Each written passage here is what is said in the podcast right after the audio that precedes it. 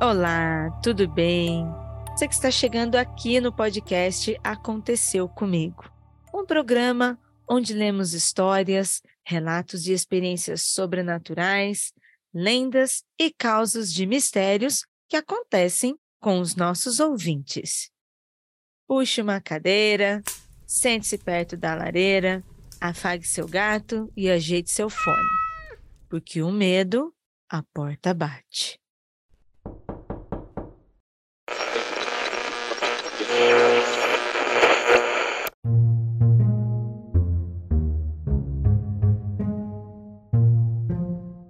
Vem aí mais uma noite de show do Aconteceu Comigo ao vivo. É isso mesmo que você ouviu. Dia 15 de junho já está esgotado. Agradecemos a todo mundo que já garantiu o seu lugar e para que mais ouvintes possam estar com a gente, abrimos uma segunda noite de apresentação, dia 17 de junho, no sábado, às 20 horas, no mesmo local. Será o mesmo espetáculo, ao vivo e exclusivo, onde vamos ler relatos e trocar algumas ideias com o público presente. Anota aí, dia 17 de junho, sábado, às 20 horas, no Teatro Nossa Merda, Bar dos Atores, em São Paulo, capital. Ingressos pelo Simpla e corre para garantir o seu, porque pode esgotar rápido. Valeu pelo carinho, você que apoia esse podcast e venha me dar um abraço ao vivo. Neste episódio, temos uma convidada especial, predestinada a vir nesse programa para ler e comentar as nossas histórias. A escritora Amanda Orlando, que trouxe seu livro de lançamento para falar um pouquinho para a gente no final do podcast. Tudo bem, Amanda? Seja bem-vinda. Oi, Ira, tudo bem? É um prazer estar aqui com você hoje. Muito obrigada pelo convite, estou super feliz. Preparada para ainda mais mistérios, Amanda? Nossa, muito preparada, vamos embora. Combinou total aqui, hein, gente? Então vamos para as histórias.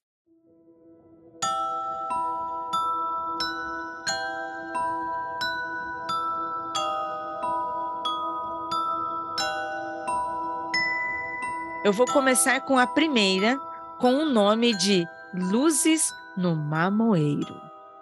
Atualmente tenho 23 anos. Nasci, cresci e vivo até hoje em uma cidade do interior de Minas Gerais chamada Unai. Essa cidade possui um bairro mais rural, chamado Mamoeiro, onde meu avô morava. Meu primo e eu éramos bem unidos nessa época e gostávamos bastante de ir para lá, já que era uma casa que ficava na beira da estrada, com um campo aberto e dava direto em uma fazendinha do meu avô. Eu levava meu Mega Drive e ele o seu Super Nintendo e jogávamos em uma televisão pequena e velha. Ficávamos bastante tempo lá, também pelo fato do meu avô morar sozinho e não ter companhia. Naquela época, a única fonte de energia que tinha na fazendinha era um gerador que ficava um pouco distante da casa. Uma dessas vezes em que estávamos lá, nós três, a energia acabou bem no meio da jogatina. Já tínhamos experienciado isso algumas vezes, mas dessa vez algo estava diferente. Ele sempre dava para a gente duas lanternas e saía com outra para ir até o gerador, que ficava numa área perto de um córrego. E era por causa desse córrego que ele tinha medo de levar a gente, que várias pessoas já tinham caído e se afogado ali. Meu primo sempre ficávamos lá morrendo de medo esperando. Mas dessa vez, ele demorou muito mais do que o normal. O meu avô costumava ficar cerca de 20 minutos ou menos arrumando o gerador. Já estávamos acostumados com isso. Mas dessa vez, tinha se passado mais de uma hora. E uma hora, numa situação de medo, parece uma eternidade, né? Então, estávamos preocupados. Nesse meio tempo, escutamos barulhos estranhos no teto. E não eram barulhos normais. Então sugeri ao meu primo que fôssemos atrás do avô. E com medo, fomos. Saindo de casa, apertando o passo, sabíamos mais ou menos o caminho desse córrego. Ele ficava depois de um antigo chiqueiro que meu avô usava para criar os porcos, onde tinha uma bifurcação que dava em um bambuzal. Com o senso de direção um pouco prejudicado pela noite, acabamos por escolher o caminho errado. Então foi aí que aconteceu uma das coisas bem estranhas. O barulho que escutamos no teto da casa voltou e meu primo começou a chorar, ficando bem desconfortável com a situação. A lanterna que nós dois estávamos usando ao mesmo tempo começou a falhar e escutamos um barulho bem fino do ouvido, como se um zunido ao mesmo tempo em que as luzes se apagavam de repente. Meu primo começou a correr e eu, que não estava com medo, fui atrás dele, correndo também. E nessa toada, perdi uma das minhas sandálias que estava usando. De repente, eu vi uma luz azul pálida se acendendo em cima da gente. Meu primo, que estava mais à frente, se assustou e caiu. Meu coração parou por um segundo e eu pensei que ia morrer de ataque cardíaco. Um barulho estridente e fino reverberou, fazendo com que tapássemos os nossos ouvidos, ao mesmo tempo que saímos correndo parando bem na estrada depois de pular um arame farpado que era usado para separar a estrada da fazenda. Finalmente chegamos ao caminho da fazenda do meu avô. Bem na frente da casa tinha uma igreja onde o pastor era amigo dele. Ficamos lá até o dia amanhecer. Logo de manhã, meu avô chegou e disse que tinha pegado no sono em cima de uma árvore. Como ele estava acostumado a isso, nós nem contestamos. Meu primo e eu ficamos dias sem voltar lá e principalmente dormir por lá.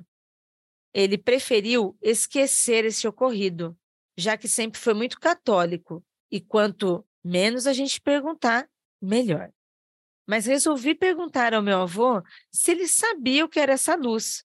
Ele me respondeu que sempre viu umas crianças esverdeadas perto do córrego, e elas sempre pareciam brincar com ele, mas sabia que aquelas criaturas não eram de Deus. E por isso, sempre que passava, orava e elas desapareciam. Fiquei um pouco encucado com essa situação. Depois de meses do ocorrido, voltamos eu e meu primo para a casa do meu avô para fazer companhia. Desta vez, estava de tarde e chovia bastante e, como de costume, estávamos jogando videogame. Eis que escutamos de novo aquele zumbido. Ficamos desesperados e fomos procurar o meu avô, já que também ouvíamos barulho na cozinha e podia ser ele mexendo em alguma coisa. Quando chegamos no cômodo, tinha uma criatura do tamanho de uma criança, com a pele verde e escura, toda viscosa, parecendo um sapo, comendo os restos de comida que ainda estavam em cima da pia. Aquela criatura olhou para a gente assustada, seus olhos um pouco maiores que de um ser humano, avermelhados, e saiu correndo pela porta, tão desesperada que bateu na quina da mesa, emitindo um ruído bem estridente. Foi tão assustador que jamais esqueceremos. E talvez foi a única e última vez que vimos a tal criatura. Mas não foi a última vez que vimos coisas estranhas na fazendinha do meu avô.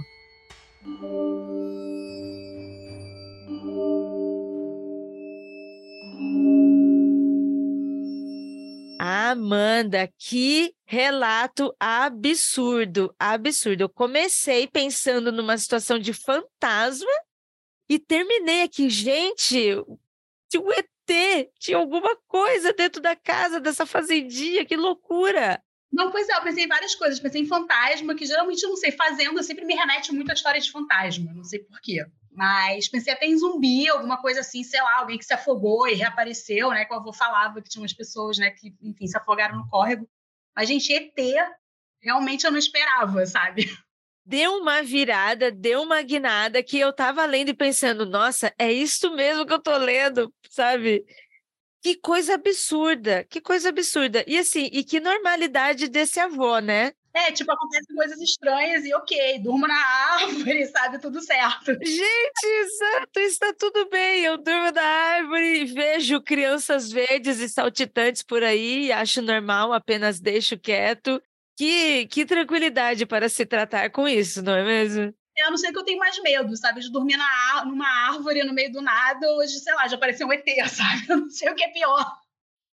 Eu não sei, eu tenho horror a mato, tenho horror a inseto, então para mim eu não sei o que é pior, sabe? Você já teria medo do ambiente, né? Para começar, você não ia nem querer estar nesse ambiente, é, né? Para começar, tipo, interior, floresta, fazenda, realmente não é minha praia, sabe? Eu gosto de asfalto, que eu falo, gente, onde o asfalto, o asfalto a internet chega, eu chego. Não tem mais, eu, não é para eu ir também, porque não é boa coisa. Mas você sabe, né, Amanda, que esses acontecimentos nem sempre escolhem lugares, né? É, é porque é na cidade a gente tem aí diversas histórias e lendas urbanas e casos também que acontecem na cidade. Por exemplo, já pensou você, como escritora, você está em casa trabalhando, fazendo o seu trabalho, e aí você olha pela janela e vê, tipo, uma criança só que verde pendurada na sua janela. O que, que você ia fazer, Amanda? Isso que eu escrevo do lado da janela. Assim, agora fiquei bolada quando escreveu fechar a cortina, sabe? Porque eu escrevo do lado de uma janela gigante, assim. É, acho que eu não ia saber o que fazer, acho que não sei. Olha, loucura. A gente tem aqui no, no Mundo Freak algumas pessoas que gostam muito desse tema e que gostariam de ver essas, essas crianças verdes, que é o Lucas e a Jay.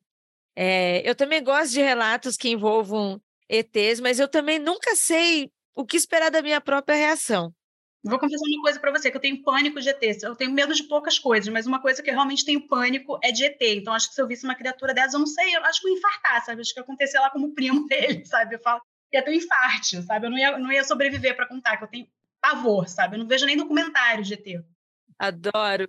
Adoro que a gente traz as pessoas para ler histórias aqui nesse programa e elas têm medo também. É isso que eu gosto. Não, essa história realmente me deixou com medo, que são duas coisas que eu tenho pânico, sabe? Mato e ET, sabe? que aqui a gente gosta de deixar os convidados com medo também, que é para o ouvinte sentir esse medo também, porque é realmente apavorante. E apavorante também como o ouvinte, né? Ele não falou o nome dele, falou com tanta naturalidade. Pelo jeito, o primo dele ficou com mais medo e deu uma sumida ali, mas que naturalidade o avô dele para lidar com tudo isso, né? Um ambiente que ele já está tão acostumado ali que para ele está tudo bem. E até o ouvinte, né? Porque ele com, enviou para gente mas está ok, sabe? Tanto é que a gente não estava achando que era ET, a gente estava achando que seria uma história de fantasma também. Aquelas histórias bonitas que acontecem em casas antigas, né? Espíritos de família. Mas aí ela deu uma virada né? e trouxe esse ET pra gente. Esse avô, até aquele avô do Lost Boys, lembra desse filme dos anos 80 de vampiro? Que estão lá, passam o filme inteiro brigando com o vampiro e no final do, filme o avô resolve o problema. E que filme maravilhoso, hein? Ótima referência. Eu sou apaixonada por esse filme também. É, o avô resolve o problema, só olha e fala: ah, esses vampiros, esse lugar cheio de vampiros, e acabou. O mais natural possível. Nossa, realmente, que referência, né? O avô agindo dessa mesma forma, né? Que naturalidade. Vou lidar com o sobrenatural. Obrigada, ouvinte, que enviou essa história para gente. É, se você ainda estiver vivo, se você ainda souber de mais alguma coisa, envia, porque é interessante, hein?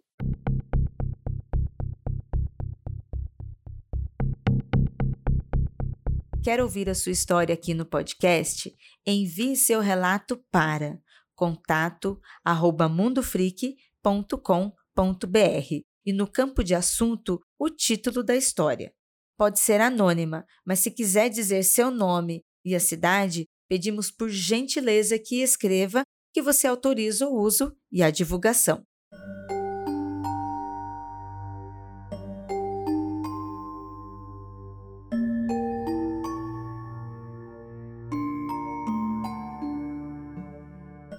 Vamos lá, é uma história sobre paralisia do sono e morte. Quem mandou essa história foi o Marciano. que ele até brinca que o nome dele é Piada Pronta. É, mas, enfim, não tem a ver com, com os ETs de outra história, assim esperamos. É, vamos lá. Gostaria de compartilhar com vocês um acontecimento bizarro envolvendo paralisia do sono. Eu tinha oito anos quando aconteceu comigo o ocorrido. Naquela noite, quando me deitei para dormir às 22 horas, um dia completamente normal e tranquilo, acordei por volta das duas da manhã. Estava sentado na cama, no escuro, tentando calçar os meus chinelos, e só depois de muitas tentativas percebi que os meus pés atravessavam as havaianas. Fiquei estático e, por alguns instantes, procurando explicação. Mas meus movimentos eram muito lerdos e prolongados, como um astronauta em gravidade zero. Quando olhei para frente, percebi que não estava sozinho. Havia sombras de forma humanoide no meu quarto, onde seis, sete, talvez oito seres se moviam lentamente por ali. Levantei de maneira abrupta em direção à porta e fui ao quarto dos meus pais na tentativa de alertá-los sobre possíveis invasores na casa. Mas foi em vão, pois minha voz saía de forma estranha. Era como se eu estivesse embaixo d'água. Logo percebi que estava sem voz. Aos poucos, tomei coragem e, com muito cuidado, voltei para o meu quarto. As sombras desapareceram, mas algo muito mais assustador me esperava deitado na minha cama. O meu próprio corpo estava lá, em um sono profundo. Nada naquela noite fazia sentido, e na busca por uma resposta para minha situação, em uma espécie de intuição natural, me deitei novamente ocupando o mesmo espaço do corpo que me pertencia anteriormente.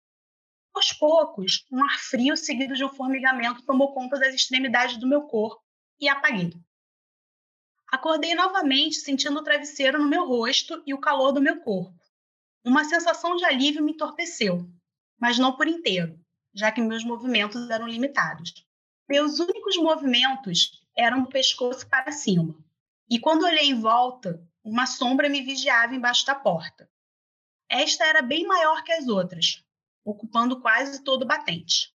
Era muito nítida também. Sua figura lembrava a morte. Com uma foice em uma das mãos, ela se aproximou subitamente. Eu estava em choque e a minha única alternativa era ser um espectador da minha própria morte. A entidade segurando a foice com uma das mãos me golpeou na região da espinha dorsal. Nos meus pensamentos, uma miscelânea em espiral se formava.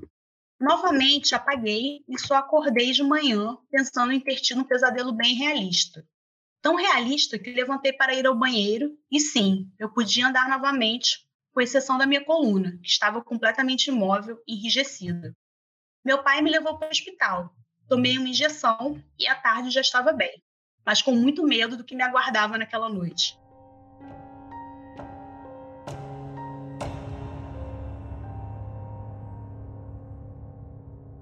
Nossa. Nossa. Fazia tempo que a gente não recebeu uma história de paralisia do sono, já estava com saudades.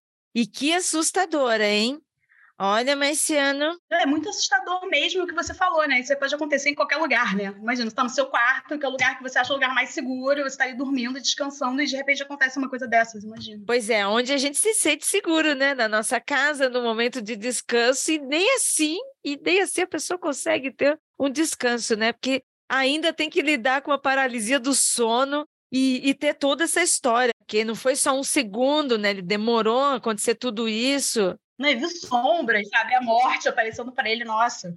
Que assustador. Tirando pelo lado, pelo lado um pouco mórbido, mas de qualquer forma, se fosse realmente a morte para levar ele, ele ia morrer dormindo, pelo menos, né? Não ia sofrer, menos mal. Sem sofrimento, né? É. Nossa, achei apavorante. Achei tão apavorante que essa história aqui, imaginando, dava um quadrinho sensacional.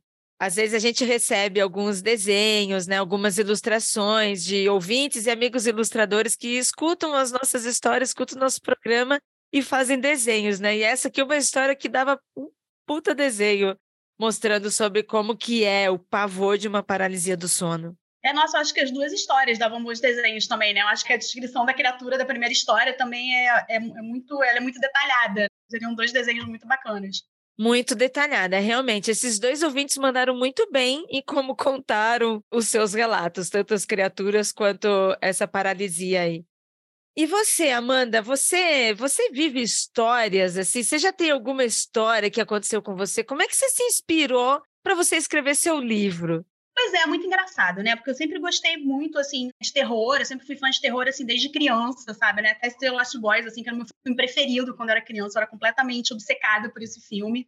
E eu sempre assisti uma particularidade desde muito criança, que eu sempre gostei muito de cemitério. Tanto que o primeiro capítulo do meu livro se passa no cemitério, ele é um cenário bem importante na história. Que delícia! E eu sempre visitei cemitérios. Assim, eu viajo, a primeira coisa que eu faço é ir no cemitério. Tanto que os meus amigos, quando viajam, passam por um cemitério, eles tiram foto para me mandar. Ai, lembrei de você, sabe? Eu falo, nossa, as pessoas veem o cemitério e lembram de mim.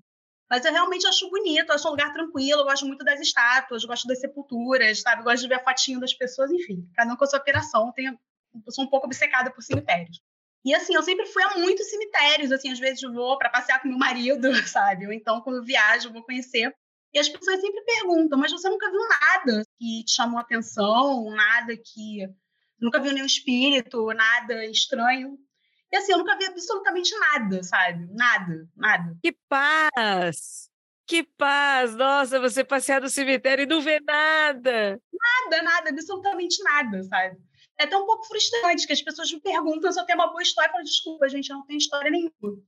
Até quando eu estava na Escócia, tem um cemitério, fica bem, fica bem na Old Mile, né, que é a parte antiga da cidade, falam que é o cemitério mais mal assombrado da Europa.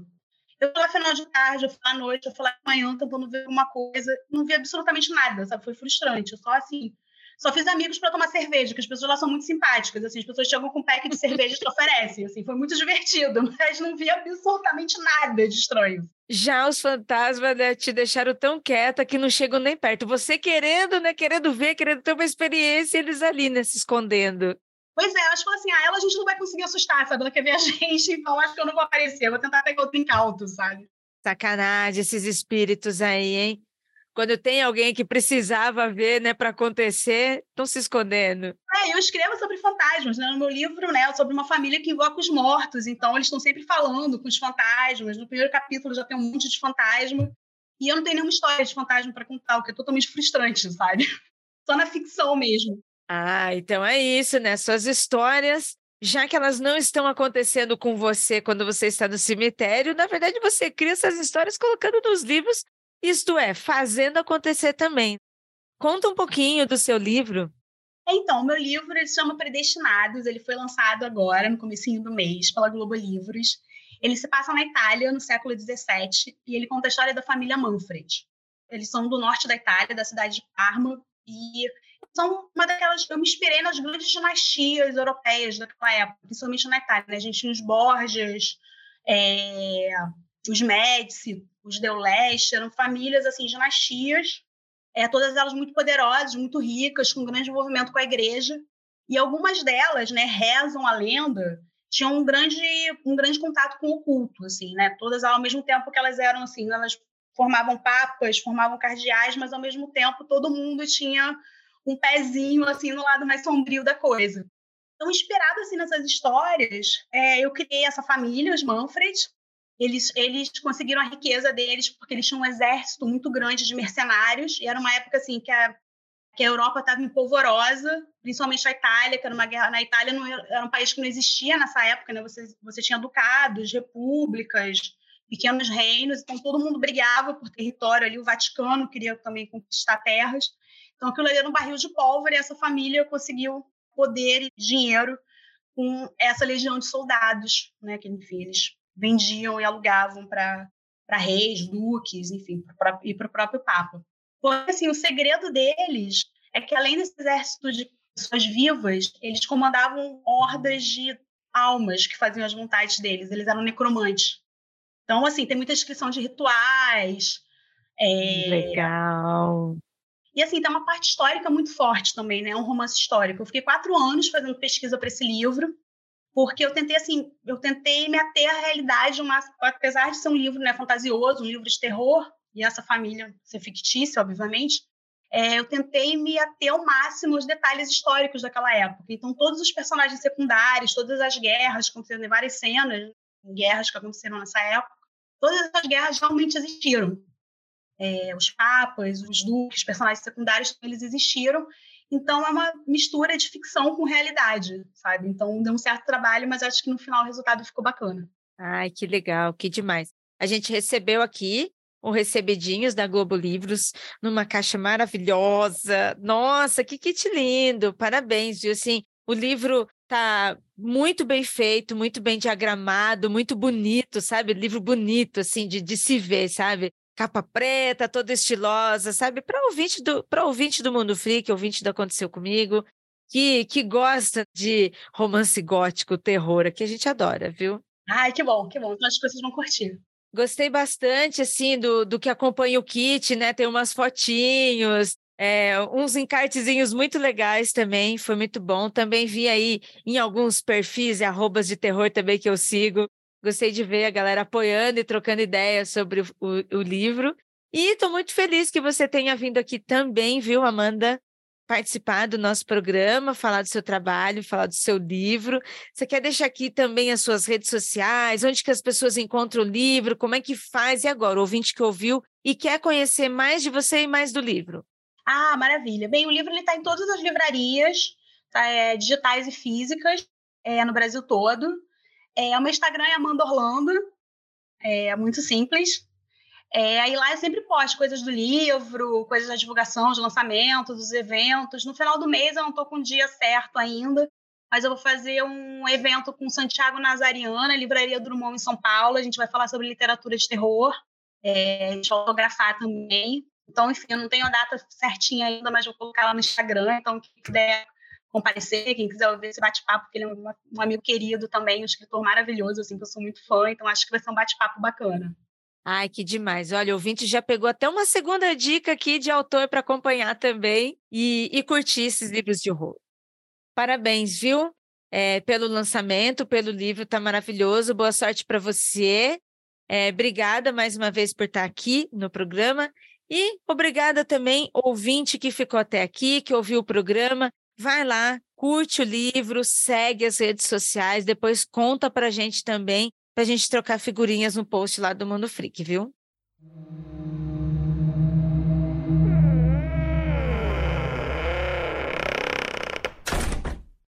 Produziram esse podcast. Jay Carrilho, produção de pauta, Eli Antunes, trilha e edição, Ananda Mida, produção e arte visual de Zé Neto Design.